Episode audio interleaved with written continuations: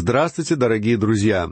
Мы продолжаем изучение книги Откровения, и в нашей сегодняшней лекции мы приступим к разговору о четвертой главе этого произведения. В двух предшествующих главах мы с вами увидели всю историю Божьей Церкви на этой земле, которая представлена нам в виде посланий Господа Иисуса к семи церквям Малой Азии — После того, как мы увидели всю историю Божьей Церкви, мы вполне могли бы задаться вопросом, а что произойдет с Церковью дальше? Начиная с четвертой главы и до самого конца книги Откровения мы более не встречаем ни одного упоминания Церкви. Единственным исключением является заключительное приглашение в самом конце этого произведения — Однако данное приглашение носит общий характер и не имеет непосредственной связи с хронологией данной книги. В первых трех главах слово «церковь» использовалось в общей сложности девятнадцать раз. Но, начиная с четвертой главы, мы не находим ни одного упоминания ее существования, как если бы она попросту исчезла. Что ж, церковь действительно исчезает из этого мира в момент восхищения, отправляясь на небеса к Господу. Это ее окончательная судьба. Восхищение истинной церкви произойдет в течение филадельфийского периода церковной истории. А та часть церкви, которая останется в этом мире, будет просто обычной земной организацией. Более того, эту организацию даже не следует называть церковью.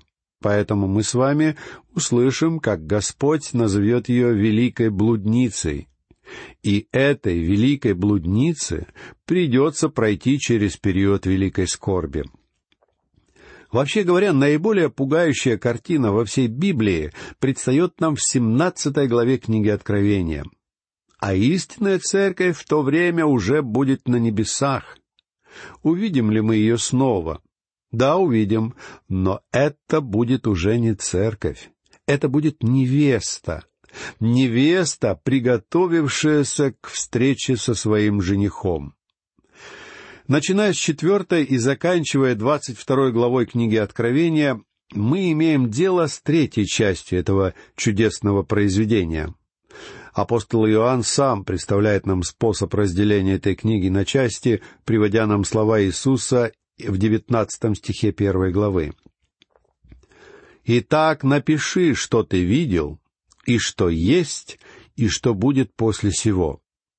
Все то, что будет после сего, то есть после событий века Церкви, еще только предстоит в будущем. Несколько бросающихся в глаза фактов очевидным образом свидетельствуют о том, что, начиная с четвертой главы, мы переходим к новому разделу этой книги.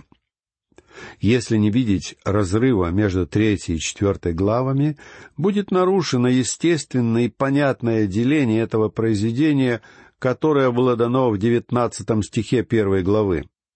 К тому же суд, начало которого описывается в шестой главе, совершенно не соответствует всем тем обетованиям и благословениям, которые Бог обещал своей церкви.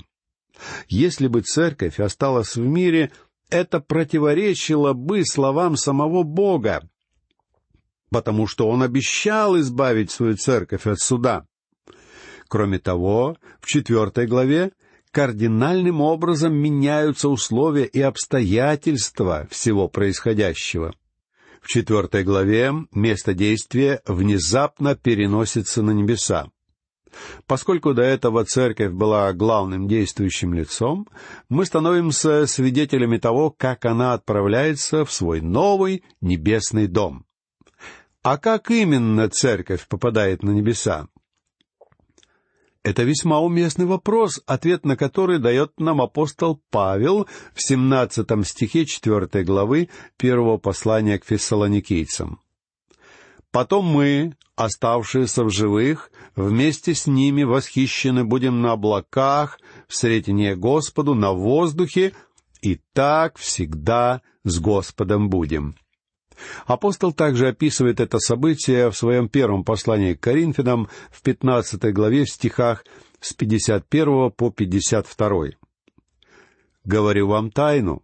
Не все мы умрем, но все изменимся. Вдруг, во мгновение ока, при последней трубе.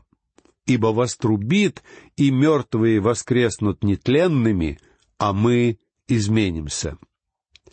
Божьим святым предстоит вступить в открытые небесные двери и встретиться там с Господом. Церковь будет находиться на небесах вместе со Христом, откуда Господь и управляет событиями великой скорби, о чем мы с вами будем говорить, когда доберемся до шестой главы. Начиная с четвертой главы, Церковь предстает нам не под привычным нам названием, которое она носила в этом мире. Теперь это собрание священников во главе со своим великим первосвященником. Вообще говоря, церковь — это не название, а скорее характеристика всех тех, которые доверились Христу в период между первым и вторым пришествиями Господа. Необходимо помнить эту немаловажную подробность, потому что сегодня у нас нередко существует определенная путаница. Слово «церковь» — это составное греческое слово «экклесия». Слово «калео» переводится как «призывать», а предлог «эк» подразумевает, что это призвание происходит из какой-то среды. Поэтому словом «экклесия» обозначается группа людей, призванных из этого мира. Когда церковь прибудет в свой небесный дом, она лишится этого имени, под которым она была известна в мире. В отношении нее уже будет использоваться совсем другое название и характеристика. В четвертой главе церковь предстает нам в виде двадцати четырех старцев, символизирующих ее положение на небесах. Также мы увидим церковь в образе невесты, вступающей в свой новый дом, то есть в Новый Иерусалим. А это отступившая от Бога организация, которая будет продолжать использовать в отношении себя прежние церковные названия, останется в мире. Однако с этого момента ее следует называть не церковью, но блудницей. Один из моих преподавателей в семинарии как-то сказал, что будет немало церковных общин, которые соберутся в первое воскресенье после восхищения в своем полном составе, не потеряв ни одного члена. Это будут общины, олицетворяемые Ладикийской церковью, то есть общины, которые заявляют о своей принадлежности к христианству, но на самом деле лишены подлинной реальности. Приступая к этому последнему разделу книги Откровения, со всеми его судами и Божьим гневом, нам следует постоянно держать в голове то центральное место, которое отводится Иисусу Христу. Именно Он руководит всеми событиями, направляя их к окончательному и вполне определенному завершению. И мы видим Его как Агнца, потому что он уже умер за грехи мира. Но этот агнец восседает на престоле, ибо он одновременно является судьей этого мира. Христос предстает нам здесь в своем тройственном служении — священника, пророка и царя. Он получает поклонение как Бог, потому что Он есть Бог. Давайте прочтем, что пишет Иоанн в первом стихе. После сего я взглянул, и вот дверь отверста на небе, и прежний голос, который я слышал как бы звук трубы, говоривший со мною, сказал «Взойди сюда, и покажу тебе, чему надлежит быть после сего». Небеса — это совершенно реальное место, и мы должны относиться к описанию небесных сцен как к чему-то нормальному, естественному. Однако, друзья мои, я не могу не испытывать чувство восторга, читая эти строки. После завершения описания эпохи церкви, место действия книги Откровения переносится на небеса. Это весьма существенная перемена. Однако Слово Бога описывает все небесные реалии и события столь же легко и естественно, как если бы все это происходило на земле. В этом описании незаметно никаких влияний суеверий или злоупотреблений мистицизмом. Великая пропасть между двумя мирами пересекается с необыкновенной легкостью и почтительной сдержанностью. Только Святой Дух Божий мог описать небесные события столь же легко и естественно, как если бы дело шло о земных явлениях. Знаете, что было бы, если бы эту книгу написал земной человек? Стоило бы только зайти разговору о небесных реалиях, как мы бы услышали совершенно дикие и невообразимые вещи. Мне доводилось держать в руках книги, рассуждающие о сферах невидимого и сверхъестественного. В таких книгах авторы всегда стараются поразить читателя или произвести на него особое впечатление. Более того, сегодня даже среди христиан мы нередко встречаем настоящую помешанность на теме сверхъестественного и, в частности, на вопросах сатанизма и бесовства. Но, как правило, подобные признаки являются одним из свидетельств того, что эта книга весьма далека от правды и истины. Однако ничего подобного мы не встретим в книге Откровения. Она просто переносит нас на небеса и представляет нам происходящее там. И хотя описываемые сцены потрясают воображение, в них нет ничего, что написали бы земные авторы. Иоанн говорит, что увидел дверь, отверстую на небе. Это одна из четырех открытых дверей, которые мы встречаем в книге Откровения. В третьей главе, в восьмом стихе, обращаясь к церкви Филадельфии, Господь Иисус сказал, «Вот я отворил перед тобою дверь, и никто не может затворить ее». По всей видимости, данная дверь олицетворяет возможность для провозглашения Слова Бога. Другая открытая дверь, символизирующая приглашение принять Христа, предстает нам в третьей главе, в двадцатом стихе. «Се стою у двери и стучу. Если кто услышит голос мой и отворит дверь, войду к нему и буду вечерить с ним, и он со мною». Эта дверь символизирует дверь нашего сердца. В девятнадцатой главе, одиннадцатом стихе мы встретим еще одну дверь, открытую на небеса. Это уже будет дверь, через которую Христос явится во время своего второго пришествия. Он придет в конце периода великой скорби, чтобы низвергнуть всякую преграду, остановить противление Богу, а также утвердить свое царство.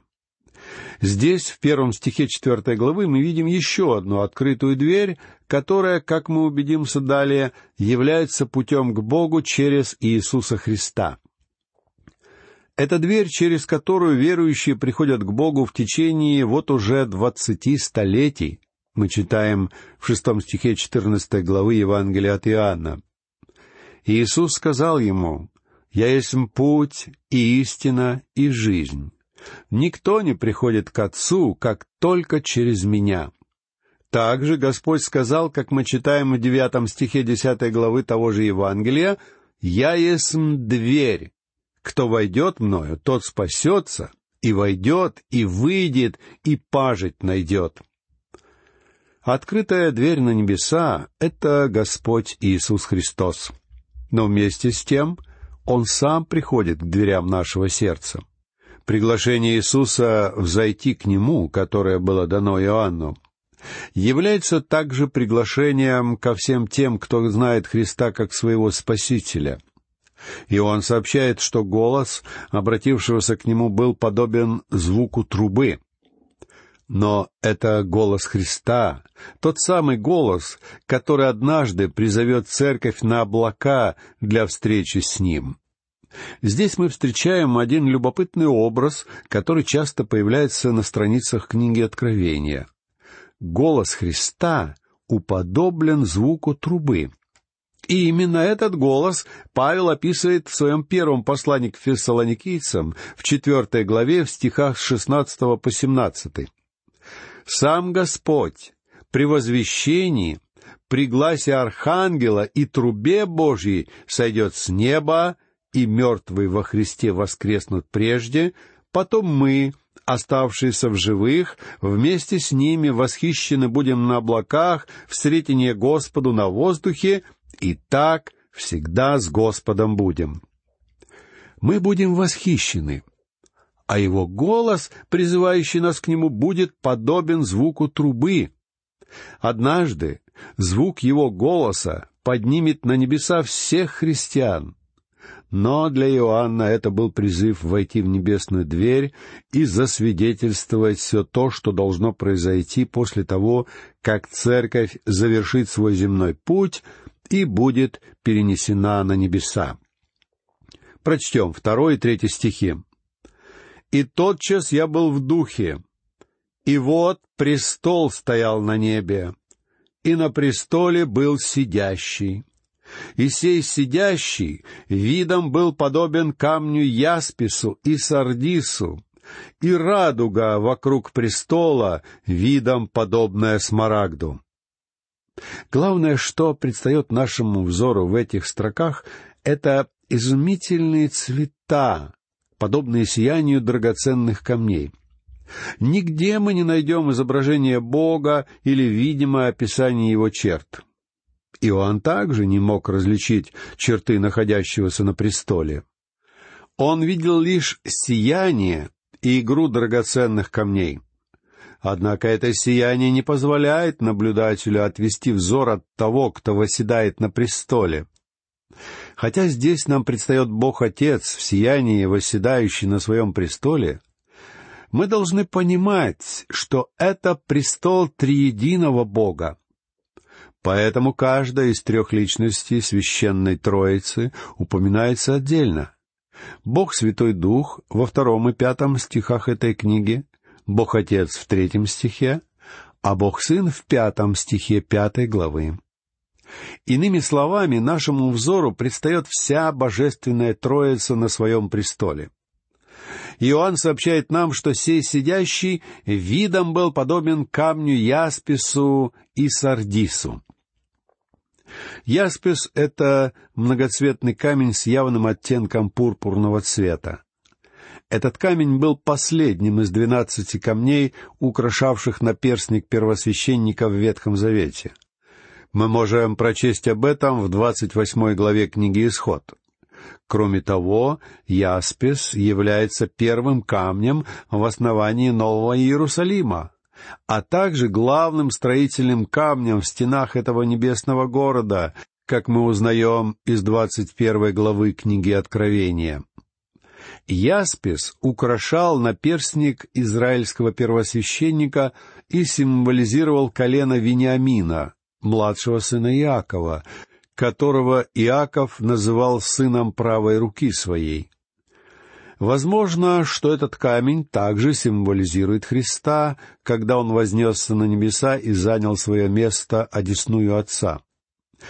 Камень Сардис — это шестой камень в основании Нового Иерусалима, как мы узнаем из двадцать первой главы этой книги.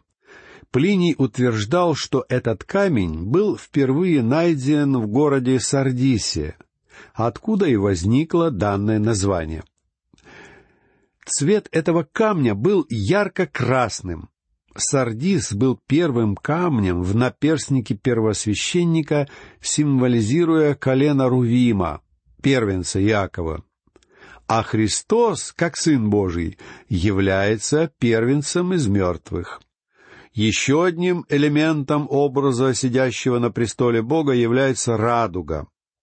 Хотя радуга обычно содержит множество различных цветов, Здесь она уподоблена смарагду, то есть изумруду, имеющему яркий зеленый цвет.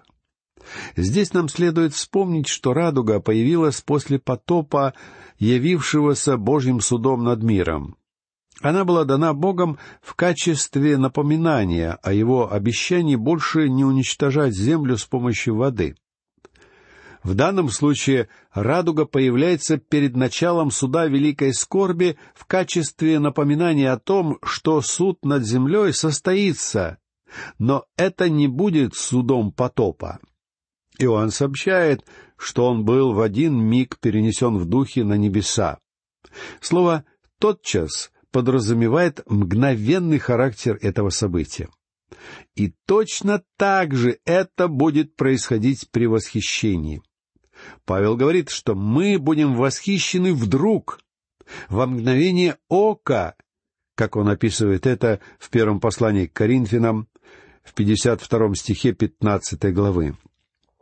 Это самое мгновение ока является весьма непродолжительным событием. Физиологи измерили продолжительность времени опускания и поднятия глазного века. По их оценкам, данное событие длится одну тысячную долю секунды. Именно таким кратковременным будет процесс восхищения. Все это произойдет мгновенно. Далее наше внимание переключается на центр всего Божьего мироздания — Божий престол. Этот престол Бога олицетворяет Божью власть и правление. Этот престол подразумевает, что Бог управляет всем. Подлинная власть над всем этим миром сосредоточена вовсе не в каких-то мировых столицах. Она находится на небесах. Такую картину представляет нам Слово Божье. Мы читаем в четвертом стихе десятого псалма. «Господь во святом храме своем, Господь, престол Его на небесах, очи Его зрят, вежды Его испытывают сынов человеческих». То же самое мы можем увидеть в сорок шестом, девяносто шестом и сто втором псалмах. Рядом с престолом, одесную Бога Отца, восседает Иисус. В первом стихе 109-го псалма нам говорится, «Сказал Господь Господу моему, сиди одесную меня, доколе положу врагов твоих в подножие ног твоих». Господь Иисус управляет всем происходящим. Но теперь престол благодати становится престолом суда. Это еще одна причина, почему я совершенно определенно готов утверждать, что когда начнут происходить все описываемые события, церкви в этом мире уже не будет. Если же какая-то церковь окажется на земле в тот момент, когда Христос закончит работу ходатайствования за своих людей и начнет вершить свой суд, я должен буду сказать, что эта церковь находится в неподобающем для себя месте. Этим предостережением я хочу завершить нашу сегодняшнюю лекцию. Всего вам доброго, до новых встреч!